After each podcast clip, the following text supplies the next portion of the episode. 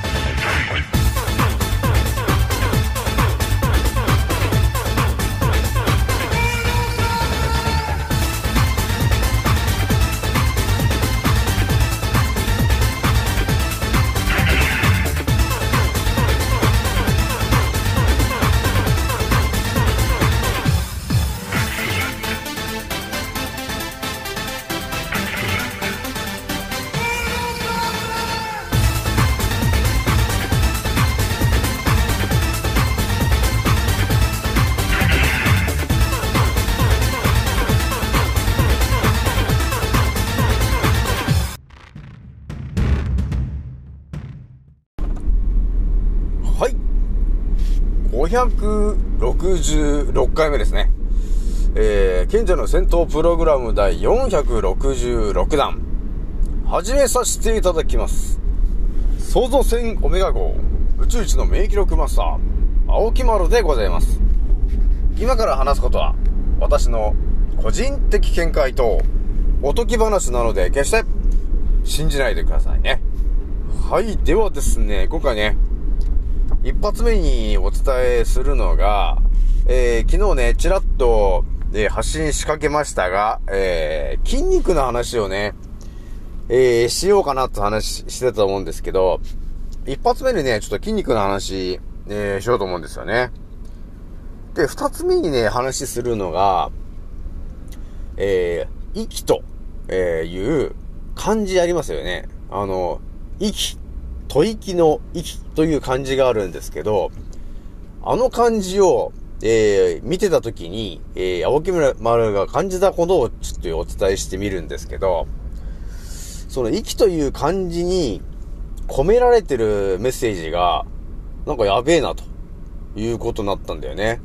それで考察しかけていくと、またやばい展開になってきたなと、えー、いうことが、えっ、と、ありました。じゃあね、早速一発目からちょっとお伝えしていくんですけども、えひとまず、え私の、えアンカーラジオさんは、えただいま2万、え6900再生、え突破しておりますと、え爆走中でございますということになりますんで、皆さん聞いてくれてありがとうという感じでございますと。じゃあね、早速ね、筋肉の話しちゃうんですけど、ま私もね、まあいろんなね、武術のやり方とか、えー、古武術のやり方とかね、あといろんなスポーツとか、まあ、いろんな話の情報を頭にこうバーって入れていくと、どっかでやっぱり繋がるってことがありますね。うん。でね、今回お伝えするのが、えー、筋肉と呼ばれてるものなんですけど、えー、通常ね、多分ね、当たり前と常識のこの枠の中の人っていうのは、筋肉というものがあって、で、それの普通に使う、ね、っていうのと、それを力強く使う。っていう多分ね、2パターンしか知らないで、えーほぼ99%の方は亡くなってんだよなと、えーいうところがね、あるわけ。実はね、身体操作の中の一つ、ね、筋肉というものがあるんですけど、筋肉というものが、どうやら、やはりね、三つ目の使い方っていうのがあるんですよね。筋肉には。でもそれは結構禁断の、あのー使い方になってくるんで、今、地球に住んでるほとんどの方は、その、筋肉の本当の使い方っていうのを知らない感じなんですよね。ということなんですよ。そもそもが。またちょっとこれね、ワクワクする話なんだよね。じゃあちょっとね、一発目話していくんですけど、じゃあ当たり前と常識な人が筋肉って言われると、とりあえず筋肉っていうものはこの繊維みたいなもので、で、筋トレをすれば増えてくんだよね、と。ね、いうような考え方がありますよね。で、その筋トレをすることによって負荷がかかってそこが、あの、太くなる。だから筋肉がでかくなる。っていう、えー、当たり前と常識の思考があるんですけど、で、それはやっぱりね、あのー昔からそれは教え込まれてきているでしょ？筋トレをすれば筋肉が増えるんだよと。えそして、あのー力強く見えると。ね、いうような感じを捉えるんですけど、やはりね、やっぱり、その、支配層の皆さんが、当たり前と常識をすり込んできてるということは、逆に、逆を考えたときに、筋肉というものを鍛えない方がもしかして強いんじゃないんですか？という話になるでしょ？だから私少し前にね、その筋肉もりもりの人よりも、えー筋肉が全くないね、筋トレも一切したことがないおじいちゃんの方が強いんだよねっていうことがあったじゃないですか。ね。だから武術の達人とかって言って探していくと、大体なんか筋肉も全くないね。もう、ふにゃふにゃふにゃのじいさんみたいな人が、ね、もう2メーターぐらいの人を軽々投げ、投げ飛ばすようなところに到達するわけですよ。だそれが、まあ、ある意味真実なんだよなっていうところまで見えてくると、筋肉を使ったり、なんだかんだってね、筋肉を使って筋トレをするとか、そういう話は、えー支配層の皆さんにとってみると、彼らにとっては都合のいい話なんですよね。ただそこ、それをやることによって逆に人間が弱くなっていくっていうことに気づいてないので、ね、本当の人間の体の使いこなし方じゃないんだよね。っていうのが、実は見えてくるんですよ。ね。だからいろんなオペラが、この地球には、ね、えー、いろんなオペラが発信されてますから。まあ、あの、減塩しなさいっていうあのね、世界的なオペラもそうなんですけど、この筋肉とかね、筋トレ、ダイエットもそうですけど、そういうのがね、えー、いろんなところではびこってると、ね、いうことになってるんですよね。じゃ筋肉の話をちょっともうちょっと詳しく、えー説明するとですね、えー、我々が、例えばね、何かボールを投げると、ね、いうことをするときに、あの、あまり意識しないでボール投げるじゃないですか。基本的にね、基本的にあんま意識しないでボール投げるんだけど、で、筋肉というものが、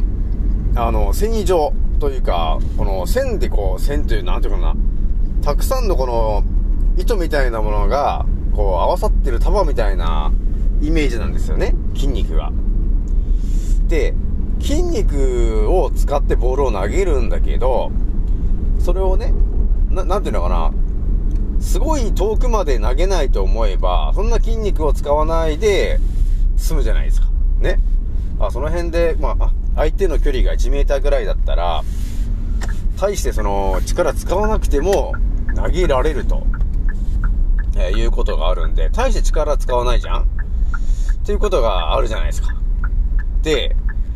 えー、我々が多分こう経験値で自分の体で学んできてる話で、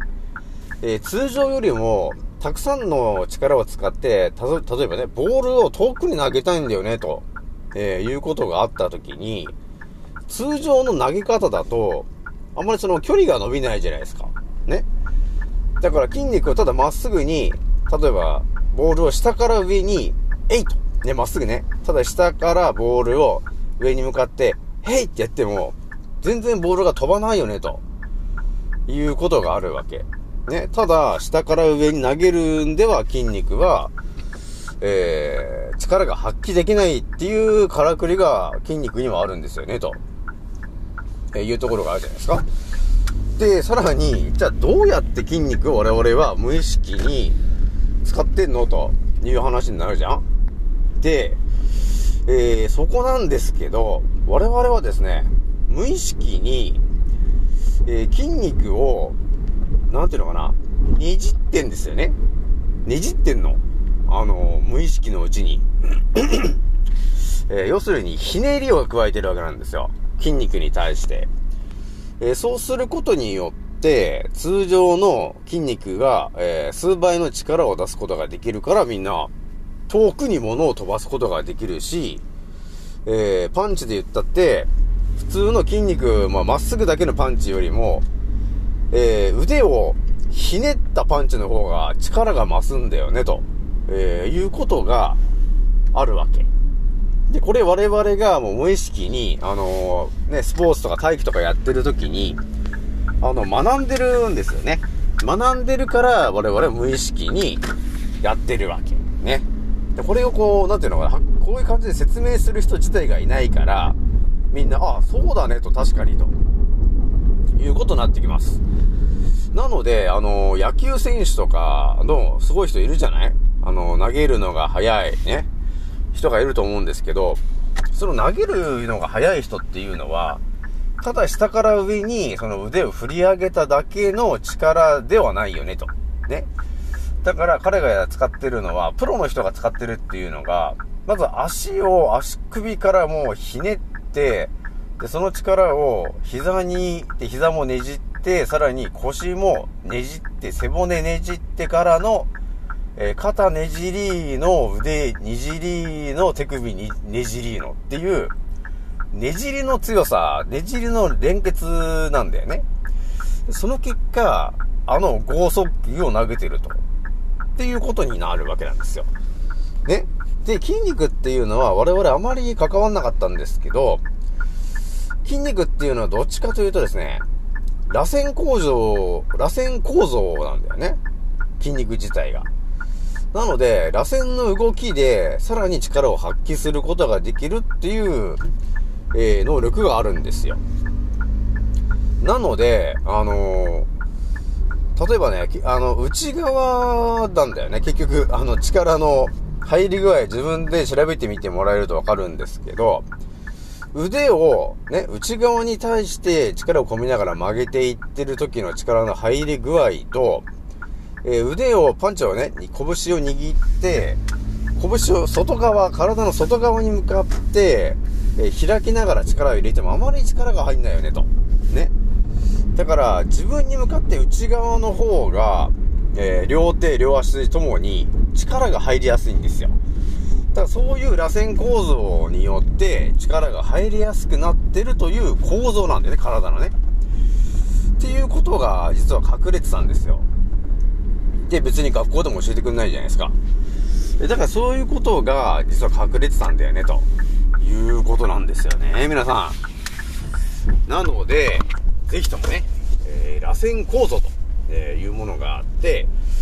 えー、それを使って、まあ、意識してね、あの、体を動かしてもらえると、まあ、いつもよりちょっと違った感じっていうんですかね。違った感じで、あのー、筋肉というものを使えるようになるのかなというところがね、あるんですよ。だからスポーツマンとかに、あの、この筋肉の構造の話をすると、えー、いいのかなところがねあるんですよねでひとまずね今日はねお話をしながら、えー、髪を切ろうと思ってね あの駅の方に来ているという、えー、青木丸なんでございます。ね実はねいつも行ってるところにね。でそしてまあいつもねまあ青木丸はツーブロにしてもらっちゃうんですけどとりあえずね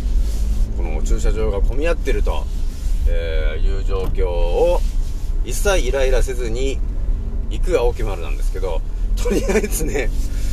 えー、この立体駐車場に突撃してる青木丸なんですけど、まあ、ひとまずね、まあ、髪もそろそろ切んないとなと。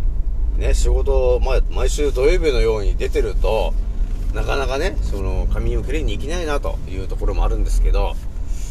まあ、髪を切ってちょっとすっきりして、えー、また今後どう動いていこうかなっていうのをね、ちょっと作戦会議しないといけないなっていうのもあるよね。なので、えー、ちょっとね、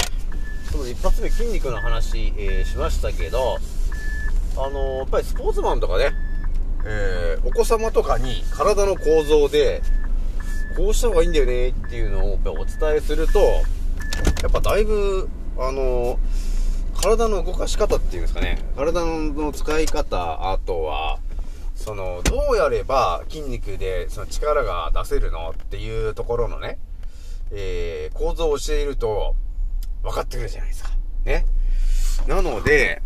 まあ、そういうのをね、教える人もいてもいいのかなとね、いうところはあるんですよね。てなわけで、今話したのは、当たり前と常識の人が、えー、筋肉について、えー、知っ知ってるというか、当たり前と常識の枠の中の筋肉という話はこういうことですよね、というお話ししたんですけど、こっからがね、まあ本番なんですけど、じゃあもう一つね、と。筋肉の使い方、そのパート3があるわけなんですけど、このパート3の力っていうのは、えーとですね、なんだろうね、本当に筋肉と呼ばれてるものの、えー、そもそも使い方というものが違うんだよね、ということ。だから筋肉の概念というものが、重たいものを持つんだ。っていう多分、なんか概念みたいなものがあるじゃないですか。えー、でも、パート3になってくると、いや違うんですよね、と。筋肉というものは、ね、別に重たいものを持つためにあるわけじゃないんですよ、と。っていう話、深い話になってくるんで、ちょっとこれちょっとね、ちょっとこれからお伝えしていきますよ。はい、えー、それではですね、えー、ちょっとね、髪も、えー、スッキリしたところでですね、えー、次の、えー、本当に教えたかった話、ちょっとお伝えしたいんですけども、えー、ひとまずね、えー、お伝えしたいのが、えー、そうですね、あんまりね、本当に世の中に出てこない、えー、話なんですけども、えー、筋肉の話で、やっぱりね、古武術とか、えー、そういうね、大昔の話を調べていくと、ね、私もいろいろ語ってきた通り、筋肉というものが、ね、本来やっぱり重たいものを持ったりとか、えー、筋肉を鍛えて、えー、体をガッチガチにすると、えいう役割のものじゃないんだよね、というところが見えてきましたよね。でね、いろいろ考えてたんですよね、私もね。で、その、昔のね、古武術とか、えー、そういうものを調べていったり、あと中国とかね、えー、そういうものの、そうだね、合気とかね、合気道とか八花剣とか、ね、えー、そういう気の流れをね、えー、扱うようなところにやっぱり到達しますよね。気の流れ、ね。で、気の流れっていうのはみんなも知ってると思うんだけど、それをね、どうやって、その体が使ってるのかっていうところが、いまいち、えはっきりとお伝えしてきてない、ないので、みんなね、なんとなくでしか分かってないところがあるんですよ。で、支配層の皆さんも、その、えー、気の話については、あまり触れたくないんですよね。結局、あのー、バレちゃうことになっちゃうんで、あまり教えたくないと、えー、いう情報なんだよね。その気の流れっていうのはね。なので、あまり世の中に、当たり前と常識の人って多分わか、わかんないと思うんですよ。その気の気の流れがどうだこうだっていう話は、一応頭には入ってるけど、聞いてないよというところがあるんですよね。なので、いまいちわからないなというところがあったわけ。で、まあ、ね、いろいろ調べた時に、古武術とかね、えー、そういう話で、えー、調べていった時に、やっぱり見えてくるのが、昔になればなるほど、筋肉よりも別の力を使って、えー、生きてるよね、と、いうところが見えてきたわけですよ。そこでね、あのー、到達したのが、筋肉というものがあるんだけど、これも本当ね、究極の話を一発かますとですね、筋肉という場所があると思うんだけど、その場所っていうのが、そもそも、あの、筋肉だからなんていうの、力をその、重たいもの持ったりとかいうので使ってたものじゃなくて、いいですか皆さん。究極の話なんですけど、気の流れが、ただ通ってるパイプっていう、えー、結論に達したんですよ。青木丸は。だからね、そう考えると、結構まんざらでもないことになってるなーっていうことに気がついたんですよね。だから当たり前と常識の人は、筋肉というものが重たいものを持つためにあるものだと、いうところがあるし、まああとはね、間違ってはないんですけど、人間のその、えー、頭とかね、骨格を支えるためにある筋肉なんだよね、と、えー、いうところが、それ分かってると思うんですけど。で、それは筋肉というものは鍛えれば、鍛えるほど大きくなっていくよと。いうところまでは分かってるんですけど、それから先の話っていうのは出てこないから、ほとんどの99%の人はそれ知らない話なんですけど、まあ私が今お伝えしてるのは、筋肉の使いこなし方の世の中に出てこない部分の話を今しちゃってるんだよね。えー、なので、気の流れが、を気の、気というものの力を通すため、伝えるための配管が実は筋肉っていうものなんだよね、というところがちょっとね、今回見えてきて、皆さんにお伝えしようかなというところがあったんですよ。なので、筋肉をガッチガチに鍛えてる人っていうのは、その、筋肉のこの、その、なんていうかな、この筋と言いましょうか。筋肉のその配管がね、ぎゅっと硬くなってるわけなんですよ。そうすると、気の流れが、あの、通りづらいっていうことが起きてくるんですよ。なので、あの、古武術とかいろいろ調べてる人だとわかると思うんですけど、ね、えー、昔に遡っていくと、何が見えてくるのかっていうと、強さイコール脱力なんだよねということが見えてくるわけ。だから筋肉でガッチガチになってる方が強いというイメージがあるんですけど、それが、えー、過去遡って調べていくと、ガッチガチじゃダメなんだよねと。むしろ、ゆるゆるのストレスがノーストレスな状態であって、えー、しかも脱力してる筋肉に、あの、肩に力が入ってない、全身に力が入ってない状態。というのが、究極に体にとって筋肉をね、筋肉をというか、気の流れをうまく伝えるためには大事なんだよね、というところがね、あの、分かってくると思うんですよね。なので、脱力とか、ね、筋肉を緩める、そういうところからやっぱ見えてくるのが、えー、3つ目の筋肉の使い方であります。気の流れの通り道というこの考え方なんですよね。だこれがね、多分分かってくると、結構ね、いろんなことで繋がってくるんですよ。だから、えー、大昔の情報って調べていくと、古武術とかね、そういうのにぶち当たると思うんですけど、筋肉を使ってやっぱり戦ってないというところが、実は見えてくるじゃないですか。ね。どっちかっていうと、えー、体の中を通ってる気の流れを使って相手を倒してるというところまでやっぱり見えてくるよね。そう考えるとね、違うよねと。我々が思ってるのと違う筋肉の使い方があるんですけど、えー、我々はそれを教えられてないんだよねと。えいうことになるんですよね。だからね、深いなこれもっていうことなんですよ。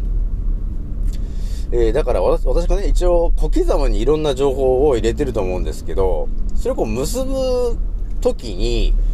なんでね、丹田とか、ね、気の流れとかいろんな情報を、えー、お伝えしてるけど、いまいちなんか使いこなせないなっていうことが見えてきた時に、えー、やっぱいろんな原因があるんですけど、やっぱりその中でやっぱり、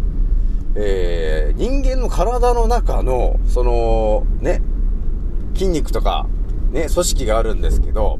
それの役割っていうものについて、詳しくやっぱり教えられてきてないんで、わかんないんだよね、というところがあるんですよ。それが分かってると、ある程度ね、ああ、こういう、こういう役割を持っているものなんだね、と。筋肉がね、と。あ、じゃあ気の流れ、気のエネルギーも使えるようになるねっていうのがわかると思うんですけど、筋肉がね、そういう役割もしてるんだということは一切言わないんで、だからね、あの、いまいちわからない。ね、分かろうとさせられてない。分かられては困ると。いうことがね、やっぱあるみたいなんですよね。でね、まあ、いろいろまあ調べていってやっぱ分かる話なんですけど、ね、気の流れの通り道が、その筋肉なんだよね、というところが分かってくると、筋肉っていうものを鍛える必要がないなと。ね。むしろ、柔らかく柔らかくね、自分の体を支えるだけで十分な量なんだよねって、えいうのが分かってくると、体をこう柔らかくしないといけないんだっていう考え方になるから、やっぱり気の流れが流れやすくなるじゃないですか。だそうすると自分の使いたい時に使えるようになってくるよね、と、まあ、いうことが起きてくるね。でそして、ね、少し前にお話ししてますけど、丹田呼吸法とか、ね、あと、合重流とかってありありましたよね。鼻からこう、と吸って、はーってやるっていう話してましたけど、それも結局、あの丹田にね、エネルギー、気の流れを集めて、で、それを全身に、あの通わせるっていう、そういうテクニックなんですけど、やっぱり筋肉をたくさんつけてね、ガチガチにしていると、気の流れが悪くなるんですよね。だからまあね、あの、筋肉もりもりの人は早死にするとえ言われてるのは、やっぱりそういう理由があるよね。筋肉ががね、ガチガチになっちゃうから、えー気の流れが悪くなっちゃうんだよね、と。なので、いろんなところに病気が出てきちゃうんですよね、ということになるんですよ。ね、というわけでね、なんだかんだ、今多分ね、25分ぐらい使っちゃってんのかな、というところがあるんですけど、もう一個ね、あの呼吸の話、まだちょっとするんですけど、えー私が今回気になったのが、息という漢字なんですよね。まあ、皆さんもね、息という漢字を、吐息の息ね。そう、息という漢字を、漢字で一文字書いてもらえると、えー見えてくるのが、あのー自分の字みたいな漢字に、下にこう、心という字書くんですよ。えー、だからそれがどういうことかというと、上に鼻があって、下に心があるんだと、えいう、そういう感じのからくりなんですよね。で、それどういうことかというと、要するに、心、要するに心臓、ね、心臓を、えーうまく、えー起動させるためにはね、と、鼻呼吸が大事なんですよね、と。ね、いうことを、その、息と、えーいう文字で、えー語ってんだよね、と、えーいう話なんですよ。これもね、またこれ深い話になっちゃうんですけど、えー、今回ね、これもね、やべえ話なんですけどね。まあ、平先生っていましたよね。あの、柳生心眼流の平先生がいるんですけど、彼のね、あの、YouTube でいろいろやっぱ勉強していくと、本当に世の中に出てこない話を当たり前にしてるんですよね。だから彼がね、あの、言ってた話によるとですよ、えー、鼻呼吸と口呼吸する人がいると思うんですけど、ね。だから鼻呼吸をする人と口呼吸をする人がいたら、やはり鼻呼吸をしてる人の方が圧倒的に、えー免疫力が高いし、気の流れがいいんですよね、ということになってるわけ。で、で、そのからくりの細かいところまで説明すると、その、鼻呼吸をするとどうなるのかっていうとですね、鼻からこう呼吸をするとですね、鼻の奥の粘膜とかね、その副鼻腔あたりで、えー、一酸化炭素と呼ばれてる、あ、違う、一酸化、一酸化窒素と呼ばれてる、えー物質が発生するんですよ。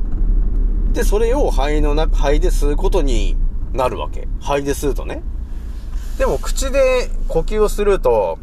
その一酸一酸化炭素っていうものがあんまり出ない、出ないんですね。基本的に出ない流れになってるから、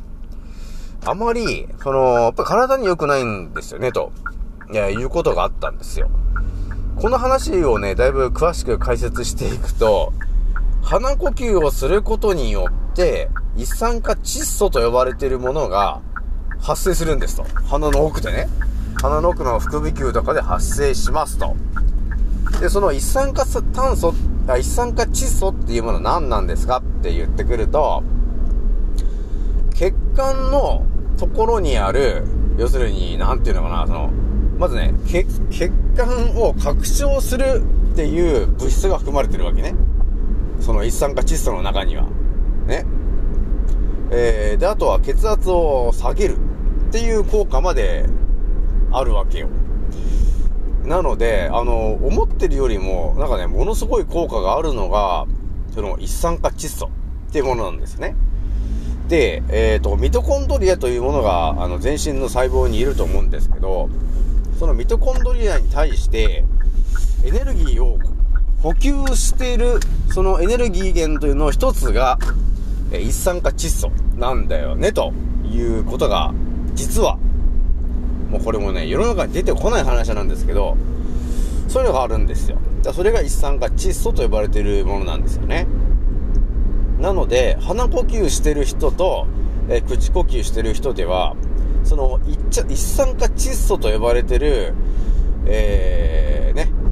体の細胞が求めてるそのエネルギーを、要するに供給してる人なのか、供給が、供給が不足している人なのかと、えーいうところが見えてくるわけ。で、もちろんね、その一酸化窒素というものが減ってくると、やっぱりだんだん体が、えー硬くなって動かなくなってくるみたいなんですよね。えーなので、鼻呼吸というものがとても大事なんですよね、ということがやっぱり見えてくるわけ。だから私としてはですね、えー毎日のように塩鼻うがいをして、えー鼻の奥を、えー、きれいにして、ね、えそうすることによって風邪もひきにくくなるし、え花粉症にもなりにくくなりますと。ということがあるわけなんですよね。だから一酸化窒素っていうのは結構大事な話なんですよね、ということなんですよ。だからほとんどの方がね、この話やっぱり知らないんですよね。一酸化窒素の話はね。えー、なので、ひとまずね、お伝えしておきたいのが、その、鼻呼吸っていうものがね、えー、あるんですけど、やっぱりこれ意識してやると、えーさらに、あのー効果的なんですよね。これが。えーなので、ね、あの、私も少し前からね、いろんな呼吸の話してると思うんですけど、まあ、合重流呼吸法とかもね、でもそうなんだけど、鼻呼吸がやっぱりメインなわけなんですよ。なので、あの意識して鼻呼吸をしてもらうことによって、えー、とても、えー、体健康になってくよというところがあるわけ。で、鼻呼吸をまず、こう、まあ今してみますけど、で、こうするじゃない鼻呼吸をして、まあ丹田にこう、丹田を膨らませるじゃん。バーっと、まあ力入れながらね。丹田を膨らまして、で、こう、はーって吐くんですけど、そうするとね、あのー鼻で吸ったのが体内に入ってくるじゃないですか。え、そうすると、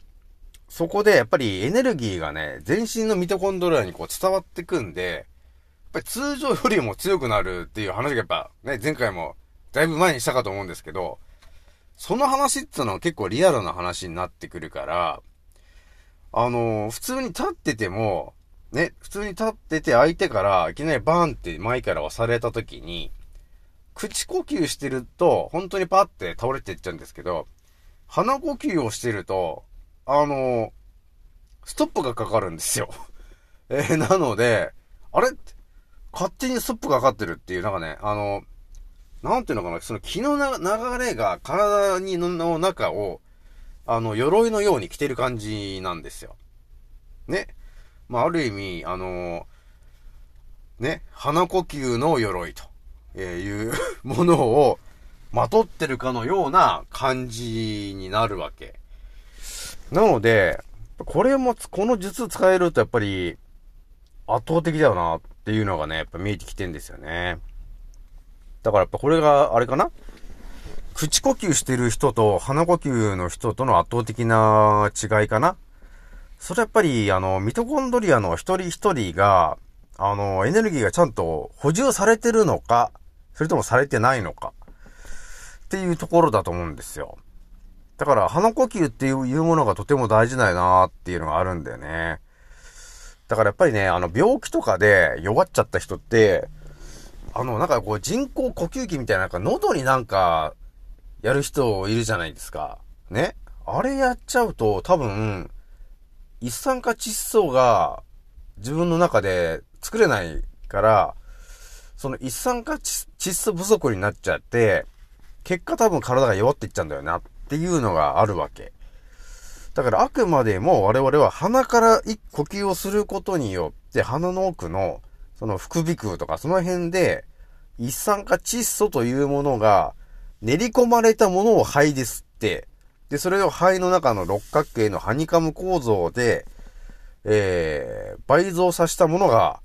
全身のミトコンドリアに回り、エネルギーを発してると。いうのがやっぱ真実になってくるんで、昔の人はその力を使ってたんだよね、と。いうことになったんですよね。だからやっぱ今の人たちとやっぱり力の使い方が違うなっていうのはそこだったんですよ。なので、それため、そのためには大事になってくるのが筋肉という気の流れの、要するに配管だよねってことなんですよ。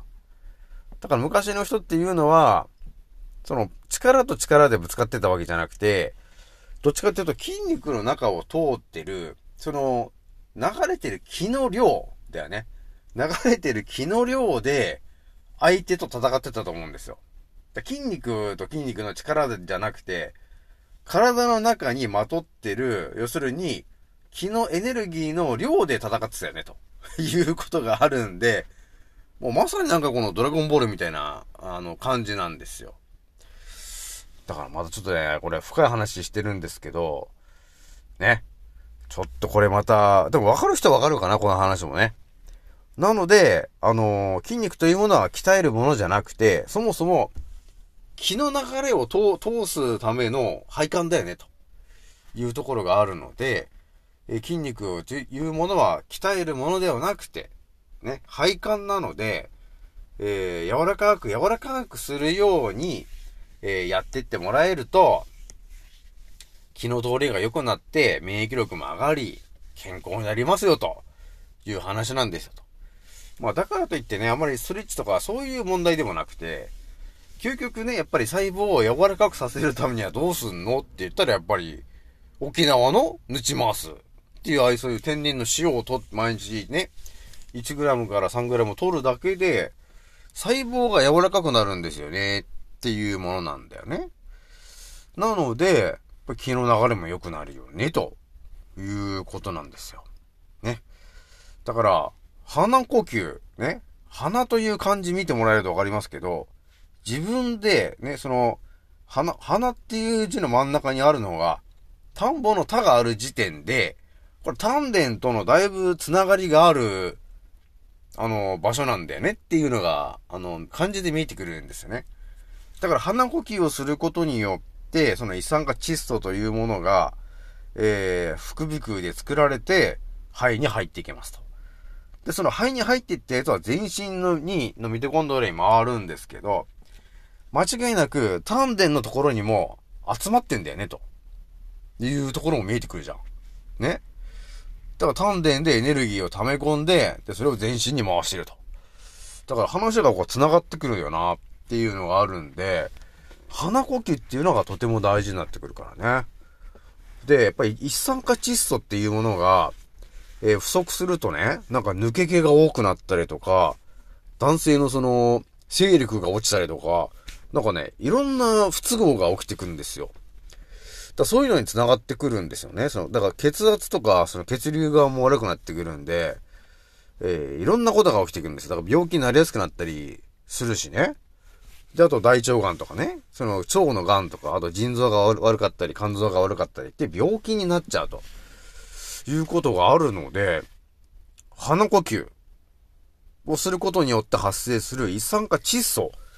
というものが改めて、これはまずくてとてもやばい、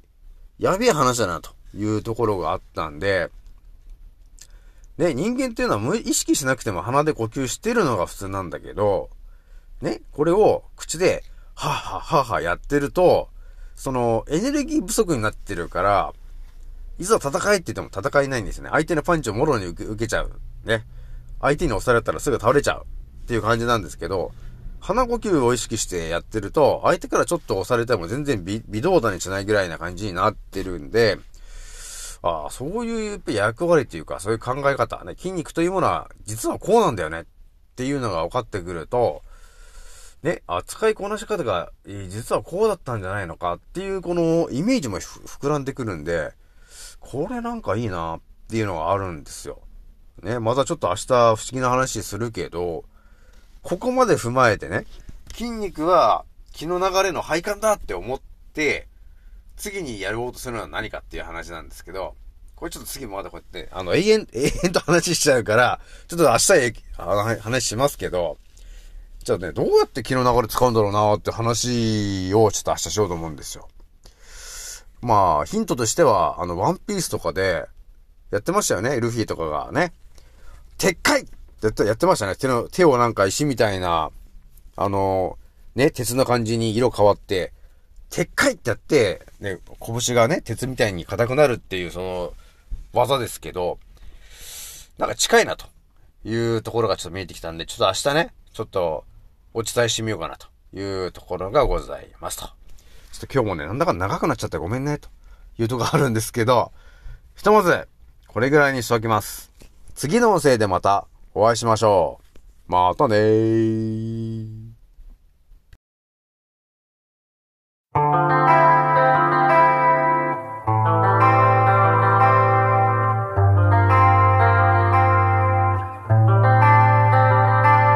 So follow me いつも鏡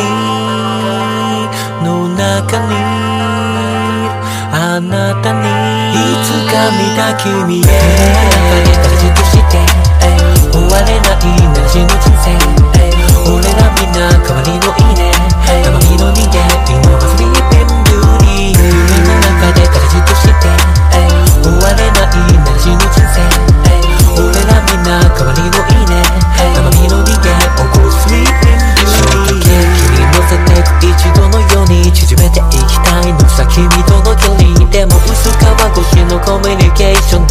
も聞き取れない